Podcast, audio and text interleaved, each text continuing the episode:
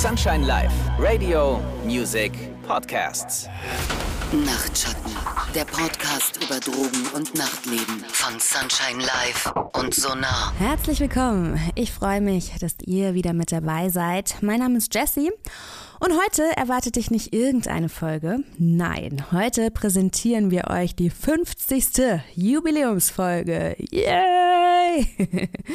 ja, und zum kleinen Jubiläum sind dann auch wirklich alle mit dabei. Andrea, Raimund, Rü, Sie haben alles stehen und liegen gelassen, nur um heute nochmal ja, auf alle 50 Folgen zu gucken, ein bisschen Revue passieren lassen, was passiert ist. Und ich kann euch sagen, seit Ende 2020, da ist einiges passiert.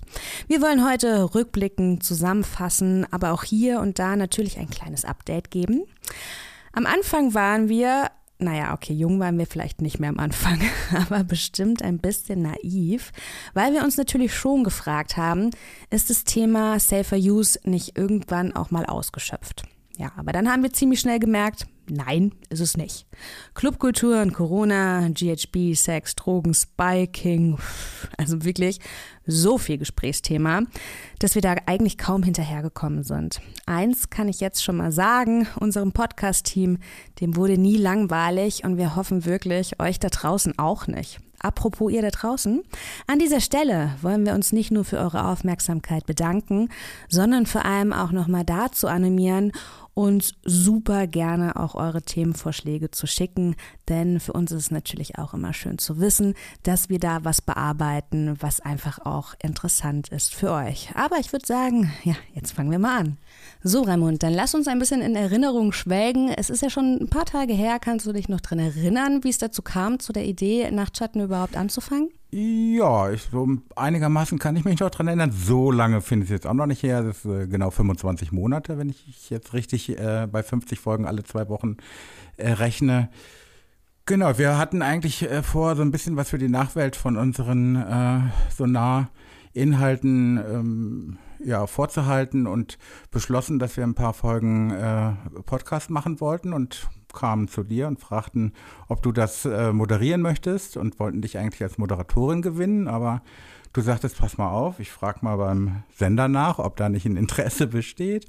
Und die sind gleich rangesprungen und so hatten wir uns dann getroffen und festgelegt, dass wir erstmal so ein paar Folgen produzieren wollen und gucken, wie es läuft. Und ja, so fing das klein an und dann kam Corona und das spielte uns, glaube ich, ganz schön in die Karten, weil wir ja plötzlich auf digitale Kommunikation setzen mussten, anstatt uns persönlich zu treffen und vor Ort irgendwas mit äh, unserer Zielgruppe zu machen. Ja, und nicht zuletzt, weil vielleicht auch der äh, ähm, Substanzkonsum ein bisschen während dieser Zeit gestiegen ist. Ich habe so gleich als äh, Freizeit-Userin den Bedarf danach erkannt, weil man sich ja immer auf die Fahne schreibt, man sei so gut aufgeklärt und habe dann gedacht, Mensch, das interessiert. Ich kann mir vorstellen, dass das nicht nur mich interessiert, sondern dass es eben auch viele andere Leute ähm, interessiert. Und jetzt habe ich viele Learnings auch. Also ich habe wirklich viel dazu gelernt. Ich bin so ein bisschen mit einer leichten Arroganz daran gegangen, habe gedacht, ich Was? weiß schon alles und habe dann aber auch gemerkt, dass Andrea und Rü, ne, ich sage immer, ich nenne sie immer ein nicht enden wollender Quell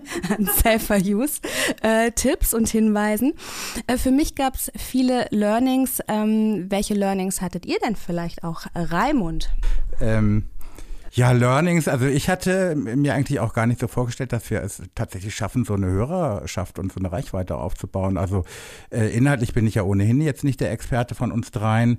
Da sind die beiden Kolleginnen, äh, die du gerade genannt hast, definitiv deutlich weiter. Aber ich hab, bin ja so ein bisschen auch für die Öffentlichkeitsarbeit und so das äh, Kommunikation nach außen für unser kleines Projekt zuständig. Und das fand ich eigentlich das äh, tollste und spannendste Learning, dass äh, plötzlich wir eine richtig große Öffentlichkeit bekommen haben.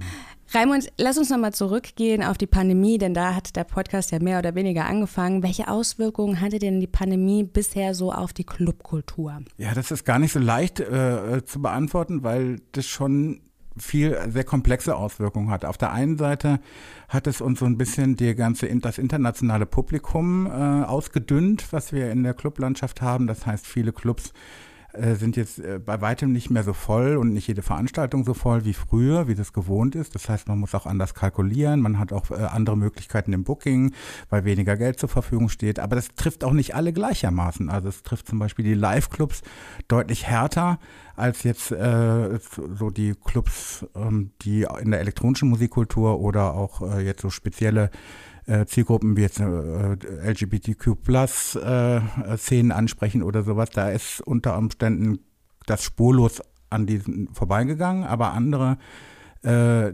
ja, Gruppen und äh, Orte leiden da schon deutlich stärker, insbesondere wie gesagt der Live-Sektor.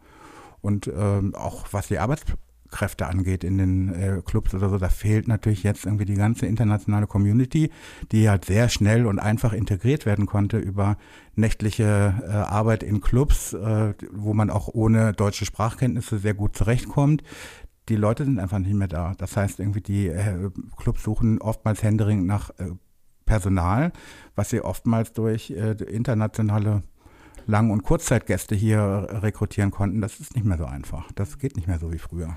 Eine Frage abschließend zu diesem Thema noch von mir. Ich habe das Gefühl, dass seit Corona Clubkultur sehr viel politischer geworden ist, weil man eben auch gemerkt hat, die Safe Spaces sind weggefallen. Leute haben tatsächlich auch psychische Probleme, weil sie im Prinzip so einen ganzen Lebensbereich zur persönlichen Entfaltung nicht mehr haben. Dann gab es natürlich auch äh, Safer Use und Substanzkonsum. Auch das hat mit reingespielt. Und wie du eben gesagt hast, die Wirtschaftskraft. Hast du das Gefühl, man wird von der Politik jetzt ernster genommen, was Clubthemen betrifft? Trifft? Weil du machst ja auch Formate wie die Stadt nach acht und so. Sind da jetzt PolitikerInnen mehr dabei und möchten sich von euch beraten lassen? Mm, also was Corona gezeigt hat, ist, dass äh, es zumindest in Berlin, aber auch durchaus auch darüber hinaus, dass Clubkultur ein äh, Bestandteil der Kultur und des äh, ähm, tatsächlich des Mainstreams und auch des Angebots ist, was man in Städten, äh, was in deutschen Städten oder auch hier in Berlin äh, zum wichtigen lebensqualitätsbringenden äh, Angebot dazugehört. Über die Förderinstrumente zum Beispiel hier in Berlin sind sehr, sehr viele Clubs äh, durch Corona äh, getragen worden. Eigentlich kenne ich keinen einzigen Club, der in der Zeit also schließen musste und vergessen worden ist oder hinten runtergefallen ist. Das heißt, es war dieser Stadt dann doch äh, sehr wichtig, diese Clublandschaft auch eine echte Chance zu geben, Corona auch äh, zu überstehen. Das ist auf jeden Fall mal ganz deutlich sichtbar geworden aus meiner Perspektive. Ob jetzt deswegen die Clubs überall ein besseres Standing auch in der Politik haben, mag ich jetzt noch nicht so beurteilen. Äh, würde sagen, das muss man auch differenziert betrachten. Aber wir sind irgendwie angekommen in der Kultur, ohne zu unterscheiden zwischen Club oder Underground oder Hochkultur. Ähm, das ist so mein Eindruck. Hm. Andrea, kommen wir jetzt mal zurück zum Thema Substanzgebrauch. Denn was sich auch verändert hat, natürlich während der Pandemie oder durch die Pandemie, sind natürlich auch die Präferenzen, was Substanzen betrifft. Jetzt sage ich jetzt mal so, äh, Substanzen wie Teile oder so waren wahrscheinlich nicht mehr gefragt, weil man diesen erhöhten Bewegungsdrang vielleicht nicht mehr so ausleben konnte. Was hat sich da verändert? Was ist besonders gefragt? Also es gab natürlich maßgebliche Veränderungen, ähm, da die Clublandschaft ja als ähm, Hauptdrogengebrauchsort so für Partydrogen ähm, erstmal weggefallen ist, jedoch nicht ganz weggefallen ist. Wir hatten ja ähm, oder haben immer noch ähm, illegalisierte Partys in Parkanlagen, Bunkern ähm, oder Wald, Wiese, wo auch immer. Gab es ja früher alles schon, diesmal halt in einem größeren Ausmaß. Da wurden natürlich weiter Drogen gebraucht. Was sich da auf jeden Fall verändert hat, war so dieser Aspekt, äh, dass man ja nicht wusste, okay, wann kommt die Polizei ähm, und dass sich dadurch natürlich das Konsumverhalten verändert hat, dass viele, was wir beobachten konnten, ähm, dann ähm, ja sehr intensiv intensiv sehr schnell sehr viel ähm, genommen haben ähm, und sich äh, teilweise auch versehentlich überdosiert haben dadurch äh, und ähm, einige auch angefangen haben, äh, beispielsweise Benzodiazepine ähm, zu gebrauchen, um dann runterzukommen, wenn dann die Polizei beispielsweise da gewesen ist. Eine andere Veränderung war natürlich auch der Drogengebrauch zu Hause, dass ähm, Substanzen wie Alkohol, Cannabis ähm, und andere Downer-Drogen ähm, ja, zugenommen haben. Wir haben aber halt keine validen Zahlen. Wir haben so ein bisschen Monitoring gemacht, äh, die so eine Tendenz oder so einen Trend abzeichnen und äh, verlassen uns dann natürlich auch so ein bisschen auf die Aussagen von den Leuten, die an unsere Infostände kommen oder in unseren Workshops. Ich fand es auch ganz spannend, dass ja die Erkenntnis irgendwie war, dass ähm, früher hatten Clubs so das Image, das sei der Ort, wo man Drogen gebraucht. Ja. Und jetzt hat man gesehen, das ist gar nicht so. Clubs haben zu, aber Drogen werden ja trotzdem irgendwie gebraucht. Hm? Definitiv. Und diese großen Veränderungen, dass der Drogenmarkt äh, Markt einbricht und dass äh, Substanzen nicht mehr verfügbar sind, das hat sich ja alles nicht bewahrheitet. Ähm, es haben sich einfach äh, ein paar Dinge für eine kurze Zeit verändert. Manches ähm, ist wieder genauso wie vorher und manch, ja, also letztlich Drogen werden immer gebraucht. Es ist halt lediglich ein Setting für eine kurze Zeit ähm, weggebrochen. Und wenn ich noch ergänzen darf, ähm, ja, zu Anfang war das tatsächlich so, ne, wir hatten große Veränderungen, aber das war wirklich sehr kurze Zeit. Ähm, selbst die EU-Drogenbehörde äh, spricht da von resilienten Drogenmärkten. Ja, das hat man so in der ganzen EU so beobachtet. Eigentlich, das ging dann ganz schnell wieder im Normalprogramm. Und auf der anderen Seite gibt es aber wirklich so ein bisschen so eine Booster-Funktion auch von Corona. Ne? Ähm, also G, Benzos, Opioide, wir wissen nicht in welchem Ausmaß, aber das ist wirklich klar nachvollziehbar für uns gewesen, ja, dass es wirklich ähm, nochmal zugenommen hat. Da sind wir auch beim nächsten großen Thema, äh, GHB. G, das war ja auch, es gab auch eine ganz große Kampagne äh, von der Clubkommission. Vielleicht kannst du nochmal aufgreifen, Andrea. Wir hatten ja eine ganze Folge dazu gemacht. Vielleicht kannst du nochmal aufgreifen, worum genau es da ja. geht. Also die Kampagne ähm, war nicht von der Clubkommission oder ist nicht von der Clubkommission, sondern äh, von so einem Zusammenschluss äh, ja, von Menschen, die ähm, ja da eine Kampagne auflegen wollten. Für uns war tatsächlich ausschlaggebend zum, äh, zur sogenannten sogenannten GHB oder äh, GBL-Debatte ähm, der Todesfall in einem der Berliner Clubs. Ähm, und das ist halt zum Beispiel auch der Grund, warum ich die Arbeit äh, ähm, so gerne mache, weil wir tatsächlich einfach ganz, ganz, ganz schnell dann reagieren konnten und Leute, die dann wirklich Bedarf hatten, das Erlebnis ähm, zu verarbeiten oder auch über dieses Thema generell mal zu reden, dass wir das geschafft haben, ähm, auch wenn der, Trau äh, der Anlass ein ganz, ganz, ganz trauriger war, in wirklich kurzer Zeit ganz viele Leute ähm, zu erreichen. Ähm, und wir haben dann ähm, ja, einen speziellen Club Talk, das ist ja eine unserer Gruppenangebote, äh, veranstaltet. Da waren äh, dreimal so viele Leute wie, äh, wie sonst. Das fand ich auch sehr bewegend, was da ähm, geschildert worden ist. Und wir konnten dann halt auf äh, unsere bisherigen Erfahrungen total gut zurückgreifen und ähm, auch ein bisschen auf diese äh, Kampagne reagieren, beziehungsweise haben uns dann eigentlich ähm, als Sonarprojekt auf die Fahnen ähm, geschrieben, weiter an safer Use und akzeptierender Drogenarbeit äh, festzuhalten, weil das letztendlich das ist, was evidenzbasiert ist und wo wir, von dem wir einfach wissen, dass es gut funktioniert. Aber gab es dann da auch so Einsichten von Clubbetreibenden, die dann gesagt haben, ach ja, jetzt nehmen wir den Leuten wirklich nicht mehr ihre safer Use Materialien vielleicht auch an der Türe ab oder wie seid ihr da in die Kommunikation gegangen? Hm. Also wir haben uns letztlich äh, entschlossen, dass es ja nicht darum geht, irgendwelche Leute zu stigmatisieren oder Club Clubs und Clubpersonal und Kollektiven zu sagen, ähm, was sie tun und was sie lassen sollen. Das ist nicht unser Job. So, wir verstehen uns äh, eher so, dass wir ähm, unterschiedliche ähm, Handlungsmethoden und Reaktionen aufzeigen und auch die Konsequenzen dazu. Beispielsweise äh, kann man sich natürlich dafür entscheiden, äh, eine Substanz aus der, aus der eigenen Venue zu verbannen und zu sagen, wir haben hier eine G-Policy. Das bedeutet dann aber auch, dass man mit der Realität umgehen muss, dass es verdeckten Drogengebrauch geben wird, dass es äh, vermehrt Drogennotfälle geben wird, ähm, dass sich Menschen beispielsweise in den Klos einschließen, um GHB zu konsumieren, dass der ähm, Gebrauch von GHB noch riskanter ist. So, man kann sich aber als Venue oder als Kollektiv auch entscheiden, ganz bewusst mit der Realität umzugehen und zu sagen, okay, Drogen werden gebraucht, es ist egal welche ähm, und wir arbeiten mit den Konsequenzen. Das ist ein ewiger Prozess, das ist nie abgeschlossen ähm, und ähm, wir äh, ja, fahren eine offene Safer-Use-Grundhaltung, äh, die niemanden problematisiert oder ausschließt. Und das ist auch halt das Thema, was mich wirklich am meisten äh, ähm, da so ja, ein bisschen auch so, so desillusioniert äh, hat. Ich habe ja vorher auch mal so dieses Bild von dieser schönen äh, watterosa Clubkultur und alle haben sich gern und äh, wir sind ja so tolerant ähm, und dass dann an dieser Substanz sich die Geister so scheiden und dass wir hier in Berlin Poster lesen äh, oder sehen, wo drauf steht, äh, dass der Gebrauch zu problematisieren ist. Ähm, also das hat mich ehrlich gesagt so ein bisschen schockiert. Ähm, und ich finde es auch nach wie vor schlimm, dass es dazu gekommen ist, ähm, denn mittlerweile wird ja GHB-Konsum mit Sexualstraftätern beispielsweise komplett gleichgesetzt und das sind völlig unterschiedliche Sachen. So, wir haben 200 bis zu 200 äh, äh, unterschiedliche Substanzen, die für Sexualstrafdelikte eingesetzt werden könnten.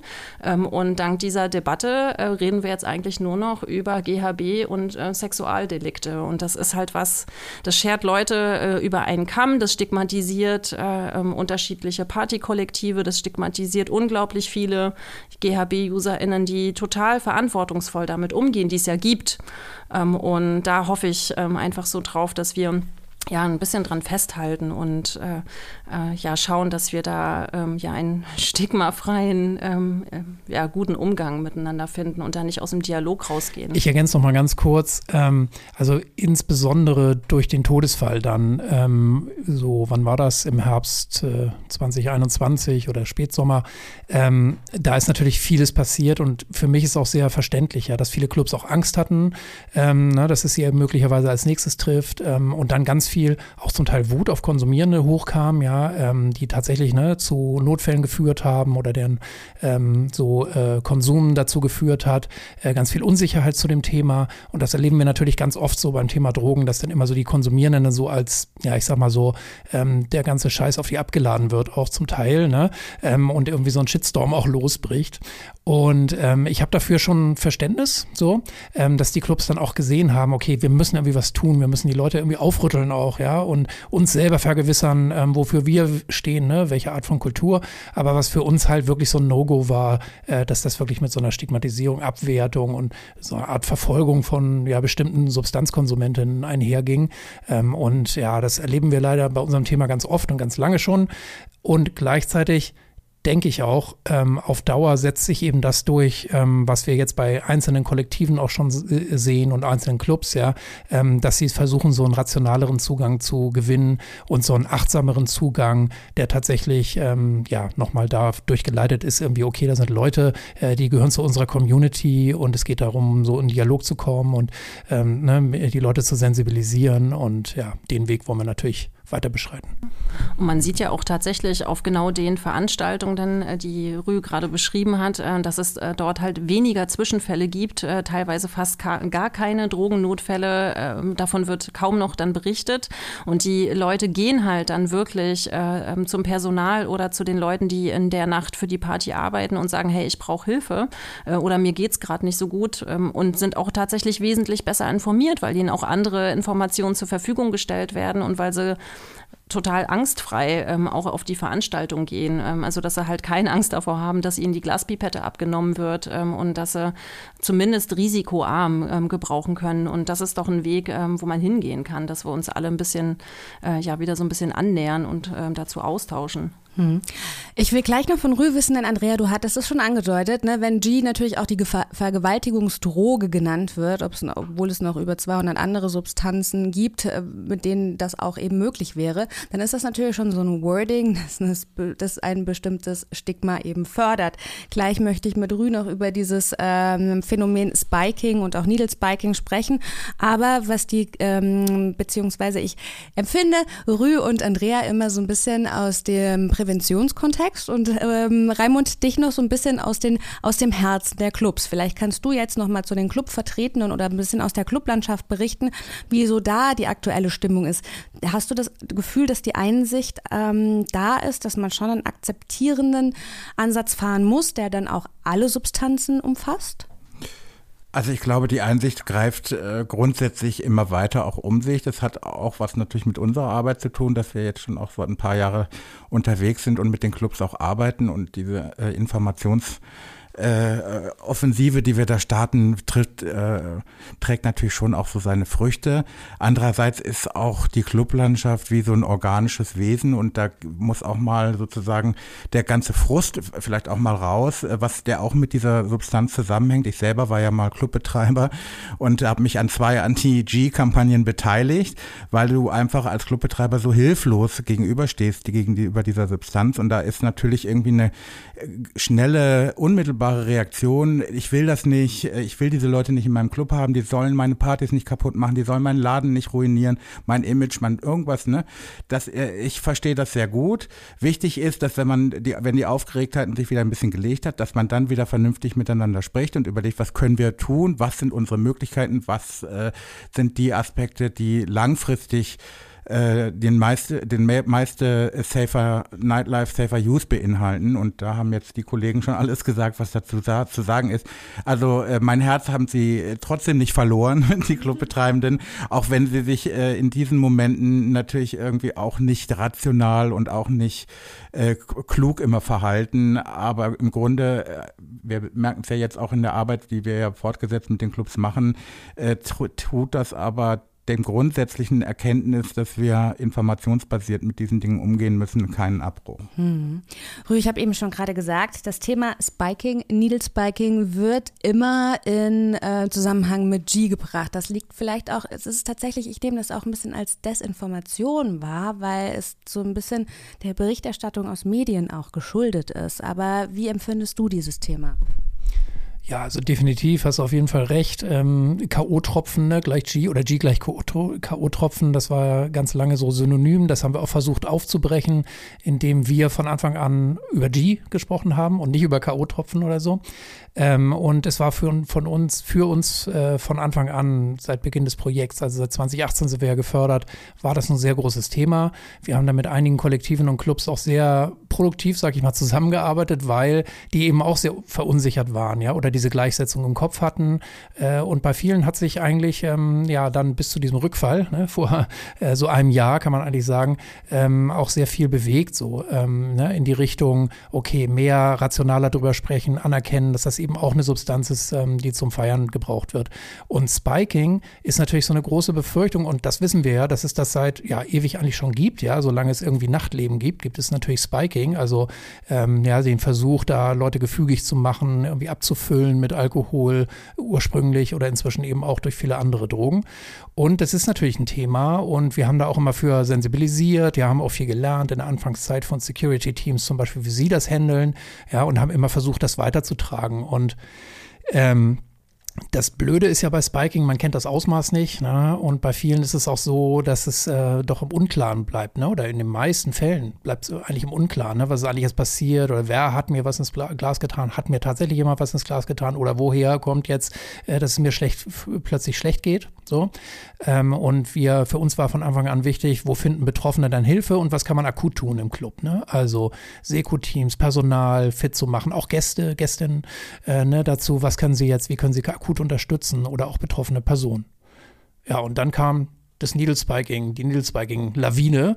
Also 2021 schon ein bisschen angekündigt. Wir haben schon erwartet eigentlich da, weil es ja in Großbritannien dann losging und wir ganz viel dazu gefragt wurden ähm, wir zu der Zeit eigentlich auch überzeugt waren, also das ist eigentlich kaum technisch kaum möglich. Ähm, und dann hat es uns ja jetzt seit letzten oder ja vor einigen Monaten jetzt auch hier auf dem Kontinent, sage ich jetzt mal so richtig erwischt. Ähm, riesen äh, natürlich Medienhype. Ähm, wir sind ganz froh, dass wir relativ gut mit Infos oder sehr gut eigentlich mit Infos aufgestellt waren, eine ganz gute Einschätzung geben konnten, weil bei uns wahnsinnig viele Presseanfragen dann gelandet sind.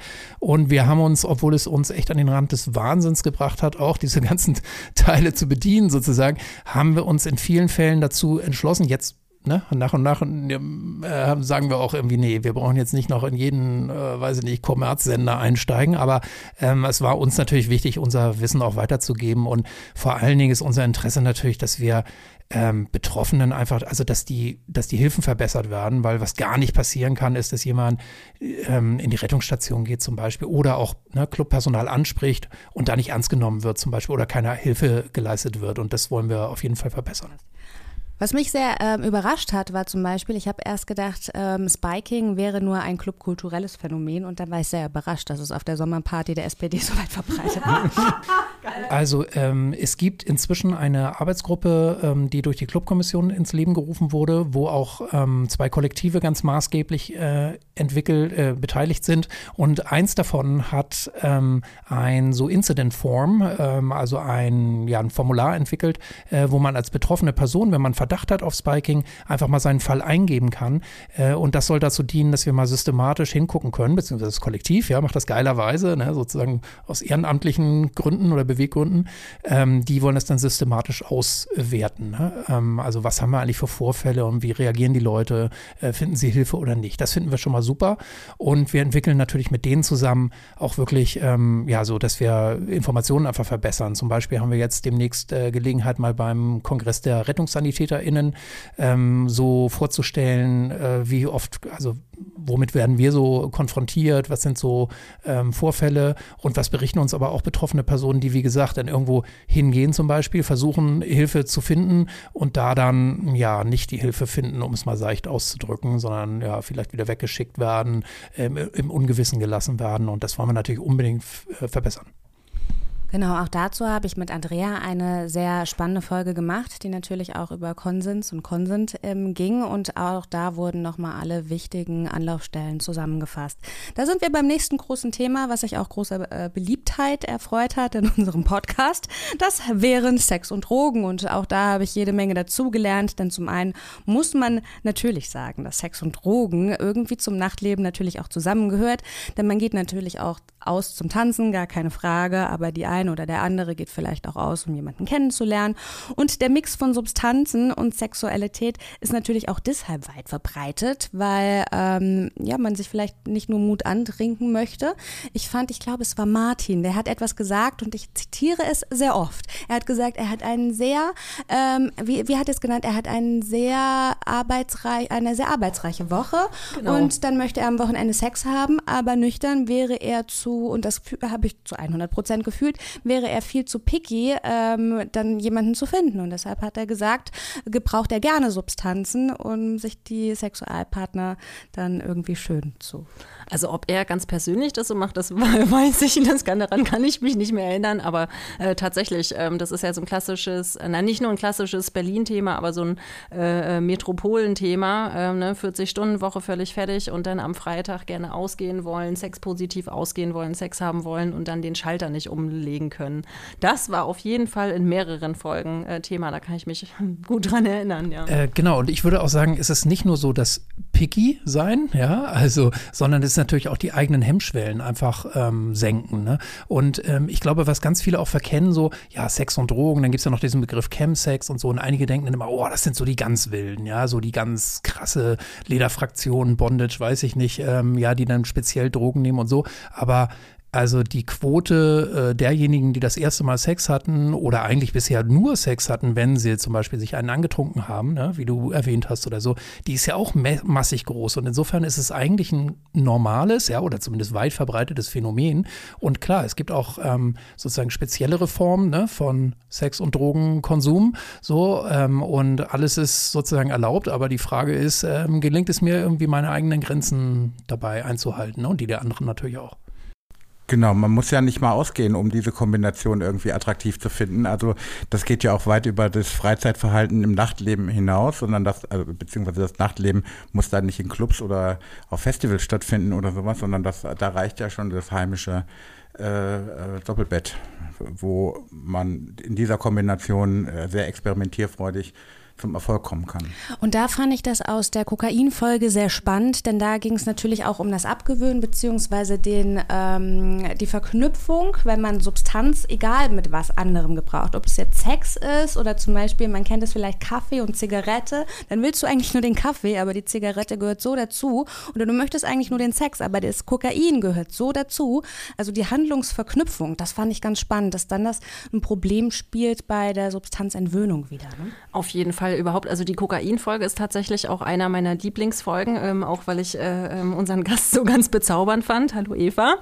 Ähm, genau. Und äh, ähm, was, äh, also, ähm, was ich auf jeden Fall da nochmal dazu gelernt habe, ist, wie toxisch eigentlich Coca-Utilin ähm, eigentlich auch ist. Also ich wusste, dass es das gibt und dass es halt entsteht, wenn man Alkohol und Kokain zusammengebraucht, was ja so der Klassiker ist. Aber dass es so gefährlich ist und auch so eine Riesenrolle spielt denn in der Abhängigkeitsentwicklung, also in der körperlichen Entwicklung, ähm, von, von, der Substanzgebrauchsstörung. Das war mir so nicht klar und das fand ich auch nochmal ganz toll, wie sie das beschrieben hat, so dass das der Türöffner ist. Und seitdem missioniere ich auch ein bisschen bei meinen Kokain gebrauchenden FreundInnen äh, und erinnere äh, mal dran, so nicht an die Elektrolyte, an die ja sowieso, aber am Ende auch immer denk an das äh, äh Coca-Ethylen, was dabei entsteht. Ich habe den heldenhaften Selbstversuch äh, gemacht, denn ich wusste erst von Coca-Ethylen seit dieser Folge und habe dann mal gemerkt, weil wie du es sagst, es war immer Kokain und Alkohol, Kokain und Alkohol. Und dann wollte ich nur Kokain ohne Zigarette und Alkohol und habe mir gedacht, nee, es ist nicht das, was ich will. Es ist das Coca-Ethylen, auf das ich warte. Also es ist tatsächlich so, ne? Wenn ihr da draußen, kann man vielleicht den einen oder anderen Selbsttest auch nochmal wagen. Und wo wir gerade äh, hier bei Selbsterfahrung und Aha-Moment sind, Progesteron. Das fand ich war auch ein ganz, ganz, ganz toller Moment, ey, wo wir dann äh, feststellten, ah, das ist es, äh, ähm, wo du berichtet hattest dir, dass du äh, einen Hormonspiegel machen lassen hast, mhm. wo wir über Menstruation ja, und ja, genau. Drogengebrauch genau. ja, gesprochen haben. Äh, das fand ich ja auch total ultra spannend, ähm, dass das tatsächlich auch mit dem äh, Kokain-Craving ähm, zusammenhängen kann. Also es ja, so lernen wir alle was dazu. Genau, da hatten wir auch eine tolle ähm, Folge gemacht für Substanzgebrauch von Menschen mit Eierstöcken an genau. dieser Stelle. Ganz, ganz wichtig.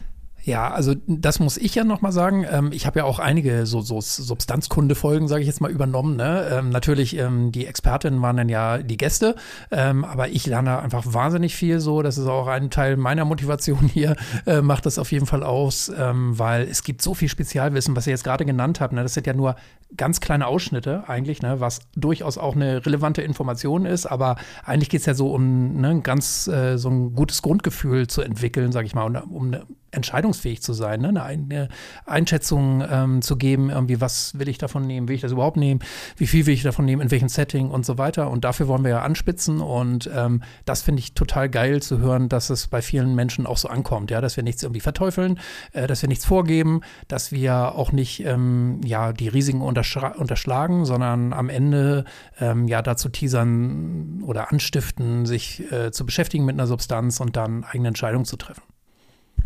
Und das ist, glaube ich, auch mein größtes äh, Learning, weil, wie gesagt, äh, fröhliche Mischkonsumentin seit dem 13. Lebensjahr und das hat man immer so ein bisschen gemacht. Du hast bekommen, du hast mit dem gearbeitet, was du hattest. Das wurde dir mehr oder weniger in die Hand gedrückt und dann hast du gefragt, was ist das? Und dann war, oder was macht das? Und dann haben die Leute gesagt, das ist geil, aber geil kann alles sein. Ne? Also geil kann für, für mich kann das sein, Lachflash, gut drauf, euphorisierend, aktiv, aber für den anderen kann das sein, bei mir sind es auch Optiken. Ne? Der andere hasst Optiken. Und ich habe zum Beispiel den, meinen Konsum jetzt auch durch diese, durch das Moderieren dieser Folgen auch viel bewusster gestaltet, dass man wirklich nochmal reflektiert, wofür nehme ich denn eine Substanz und was möchte ich denn mit der, was ist denn das Ziel meines Konsums? Und ich glaube, das haben sich viele Leute vielleicht vorher auch nicht gefragt, weil normalerweise ähm, hätte man sich die mittlerweile im Internet kann man sich das gut zusammensuchen. Das war damals in meiner Generation noch nicht so einfach möglich.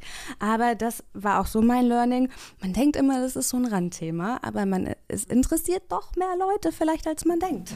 Na, und vor allen Dingen interessiert es nicht nur Leute, die Drogen gebrauchen. Ich habe ähm, aus meiner beruflichen Landschaft auch äh, von ganz vielen KollegInnen äh, die Rückmeldung bekommen, dass sie das auch tatsächlich als Fortbildung, Wissensschatz, Einarbeitung benutzen äh, ähm, oder unsere, unsere Podcast-Folgen dazu hören, auch um, äh, wenn sie beispielsweise nicht clubaffin sind ähm, und aber Menschen beraten, die aus dem Club-Kontext kommen, einen ganz anderen Einblick dadurch bekommen.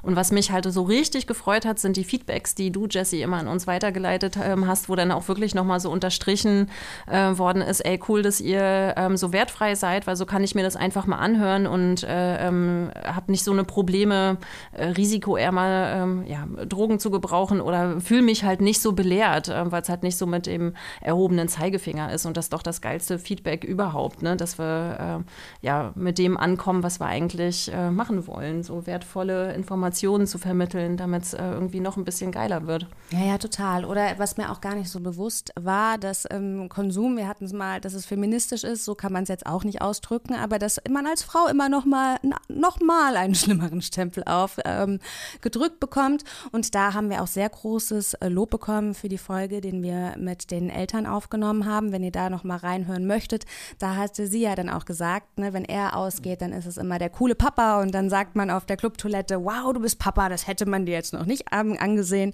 Und wenn sie dann dasselbe macht, dann heißt es immer, du bist Mutter, müsstest du das nicht eigentlich hinter dir lassen jetzt?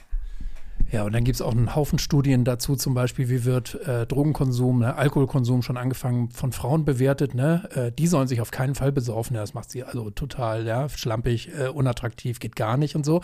Ähm, bei Männern gehört das so zum Selbstbild dazu. Ne? Also es sind auch riesige Themen, äh, ist noch einiges Stoff, glaube ich, den wir noch aufzuarbeiten haben.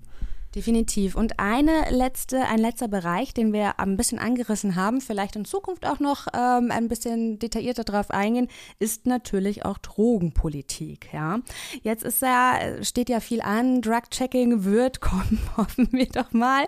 Die Regulierung von Cannabis. Wenn nicht in diesem Leben, dann im nächsten.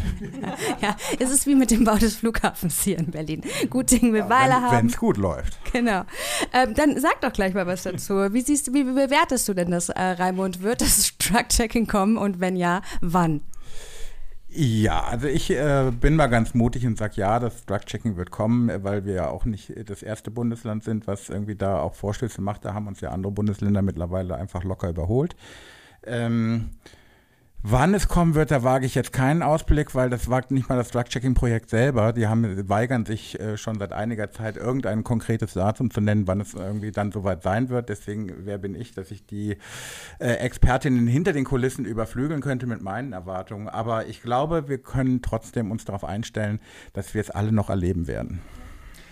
Also ich äh, wage wirklich zu sagen, ich habe das zwar im letzten Jahr auch schon gesagt, dass es dieses Jahr noch losgeht, aber dieses Jahr wird es wirklich losgehen und ich hoffe, dass Tibor der erste, die erste Person sein wird, äh, die wir zweimal hier als Gast ähm, begrüßen können, ähm, damit er uns nochmal genauer erläutert, äh, wie man jetzt Substanzproben abgeben kann. Ihr merkt schon, Rü ist der ewige Optimist. Du brauchst gar nicht vom äh, Mikrofon hier wegzuschleichen, denn mit dir habe ich ja auch die Folge gemacht, die eben über die Cannabis-Regulierung geht. Was hat sich denn da getan? Du hast zum Beispiel gesagt, ein Schritt, der niederschwellig möglich wäre, wäre zum Beispiel, dass man irgendwie die Führerscheinpolitik schon mal als Zeichen in die richtige Richtung, dass man, das wäre schnell möglich. Hat sich da was getan oder treten die immer noch ein bisschen auf der Stelle? Hm, schwieriges Thema. Also ich will es nicht vergleichen mit dem vorherigen Thema. Ähm, es fanden jetzt äh, vor der Sommerpause fanden noch mal richtig fette Konsultationen im Bundesministerium statt und das wird viel bewegt haben. Und die Koalitionsregierung hat ja äh, also versprochen, dass sie dieses Jahr wirklich Eckpunkte für das Gesetz vorlegt, ja, oder schon einen Gesetzesentwurf. Ähm, davor wird leider nichts passieren. Also es war eine Hoffnung, ne, dass man gleich in Entkriminalisierung einsteigt. Das heißt also, das faktisch so ein bisschen straffrei stellt. Ne? Also man hätte dann zwar irgendwie, äh, es wäre noch verboten, aber man würde halt keine Strafen mehr kriegen. Ne? Ähm, und genauso mit dem Führerschein zum Beispiel, da gab es jetzt gerade im Verkehrsgerichtstag, ähm, die sind da dran. Aber es wird sich bis ins nächste Jahr hinziehen, bis man tatsächlich überhaupt eine Gesetzesvorlage hat. Und die Umsetzung wird dann sehr schneckenmäßig kommen. Das wäre so meine Prognose. Also das wird irgendwie 2023 losgehen aber erst in kleinen Schritten und denken nicht, dass an jeder Ecke hier irgendwie weder in Berlin noch irgendwo äh, in anderen deutschen Landen irgendwie ein Coffeeshop dann entsteht. So einfach wird das nicht sein. Das wird sehr äh, in kleinen Schritten kommen. Ja, aber Raimund, was ist denn da? Ich meine, ich dachte, jetzt kommt die ganz große Legalisierung. Also ähm, von was genau haben denn die Grünen da gesprochen? Es gibt also einen Unterschied zwischen Entkriminalisierung und Legalisierung. Kannst du uns den so kurz erklären? Ja, den kann ich natürlich erklären. Also eine Legalisierung bedeutet ja, dass es eine gesetzliche Grundlage gibt, an dem ich, äh, auf der ich den Konsum äh, oder den Erwerb, den Verkauf, den Anbau und was auch immer betreiben kann. Das ist Legalisierung. Und die Entkriminalisierung bedeutet ja erstmal, dass für bestimmte Tätigkeiten, von denen ich gerade gesprochen habe, dass die erstmal von einer Strafverfolgung ausgenommen werden. Das heißt, es ist immer noch nicht legal, aber es gibt kein gesellschaftliches Interesse einer Strafverfolgung mehr daran. Das heißt, ich muss erstmal keine juristischen Konsequenzen befürchten, äh, wenn ich das mache. Das kann man jetzt erstmal vielleicht so als Unterschied stehen lassen. Ansonsten muss man auch immer vorsichtig sein mit der Aussage, was diese Partei so rausgehauen hat, ob es jetzt die Grünen sind oder irgendeine andere Partei, weil es gibt immer auch ganz viele unterschiedliche Strömungen innerhalb der Parteien. Es gibt verschiedene Gruppierungen innerhalb der Parteien und dann gibt es dann äh, der Arbeitskreis, der dann dieses empfiehlt und dann gibt es irgendwo den äh, politischen Sprecher, der aber vorsichtig oder Sprecherin, die dann äh, vorsichtiger sein muss in dem, was sie nach außen gibt, weil sie vielleicht auch äh, koalitionsinterne Zusammenhänge beachten muss und so weiter. Das heißt, irgendwie erstmal würde ich dann genauer gucken, wer hat was gesagt und dann kann man spekulieren, warum.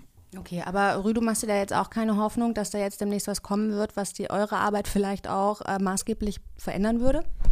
Hm, also wir diskutieren das schon äh, ganz konkret, ähm, dass wir schon Änderungen erwarten, äh, nämlich der Informationsbedarf wird einfach da sein, weil äh, wenn jetzt tatsächlich Cannabis legal wird, was heißt das dann für mich, wenn ich Auto fahre? Wie gesagt, ja, äh, schon diskutiert. Ähm, was sind denn jetzt irgendwie Safer Use Strategien?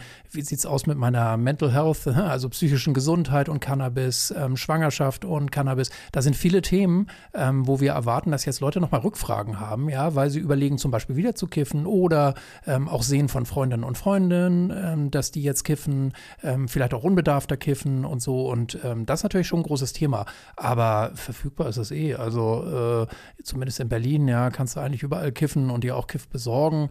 Ähm, da wird sich jetzt von der von dieser Seite her wird sich dann nicht so wahnsinnig viel ändern, außer dass es dann natürlich einen legalen Shop vielleicht gibt, ja, wo man äh, tatsächlich auch so Produkte kaufen kann, wo man weiß, wie viel ist da drin und dass da irgendwie auch kein Scheiß drin ist. So, äh, das verändert natürlich ganz viel.